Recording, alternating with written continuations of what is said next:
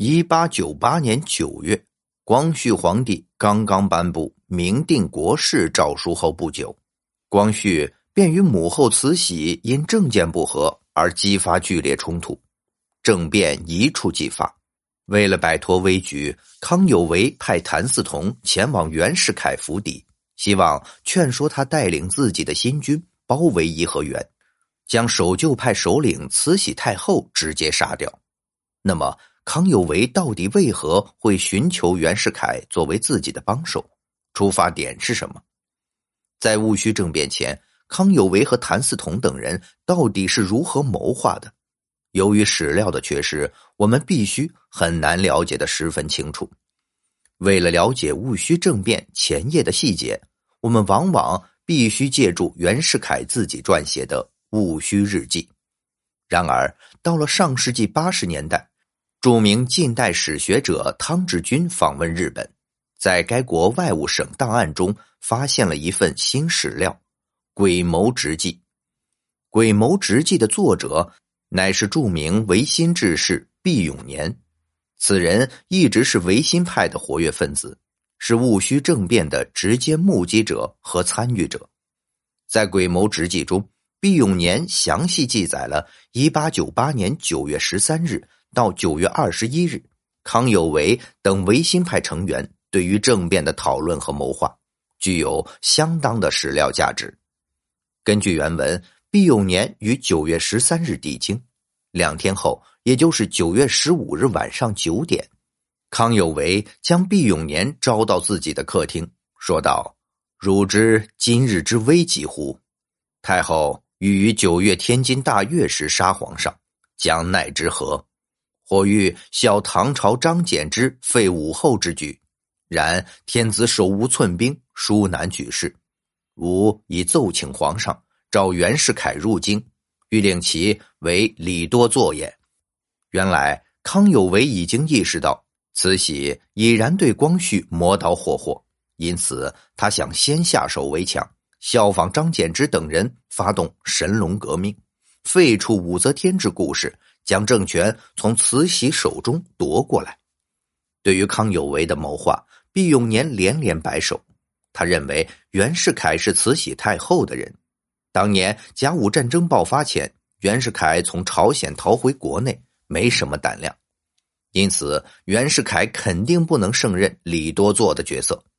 然而康有为却胸有成竹，坚持己见。袁前两日已至京。吾已令人往远处行反间之计，原深信之，以深恨太后于荣禄矣。且勿以奏之皇上，于元召见时，隆以礼貌，服以温言，又当面赏茶食，则元必欲生感激而图报矣。如且嗣之，吾尚有重用于汝之事也。在康有为看来，袁世凯已经被他拉拢了。在不久前，康有为曾派徐仁禄施展反间计。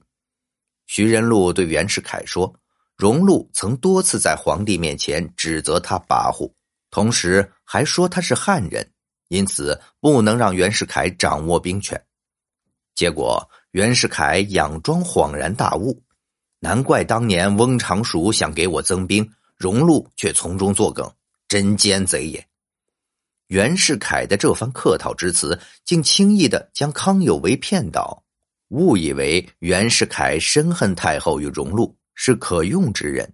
此后，康有为又奏请皇帝接见袁世凯，辅以温言，又当面请他吃点心喝茶。在康有为看来，这份大恩一定会让袁世凯心生感激，为皇帝做事。康有为这人虽有大才。却是个重理想轻实干之人，凡事好妄想，总将政治斗争想得非常简单，以为仅仅凭借三言两语以及一些小恩小惠就能拉拢袁世凯。对于康有为拉拢袁世凯的想法，不仅毕永年不以为然，谭嗣同也不认同。第二天，毕永年会见谭嗣同，谭说：“此事甚不可，而康先生必欲为之。”我为之奈何？按照鬼谋直计的说法，康有为本想让毕永年去说服袁世凯，然而毕却瞻前顾后，认为此事不妥，迟迟不肯出行。最终，康有为将刚烈勇猛的谭嗣同推进了火坑，派他去说服袁世凯。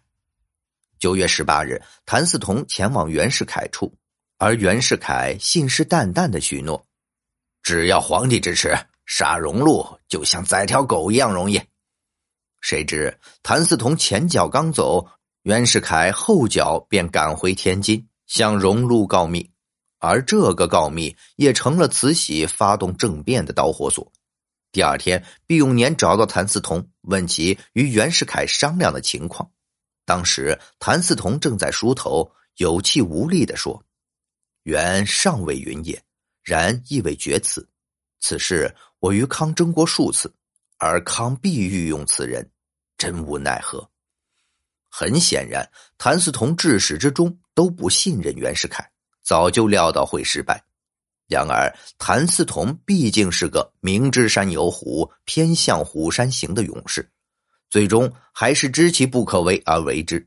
听了谭嗣同的话，毕永年惊恐道：“是今败矣，是今败矣。”于是毕永年力劝谭嗣同，希望他和自己一起逃走，不要白白送死。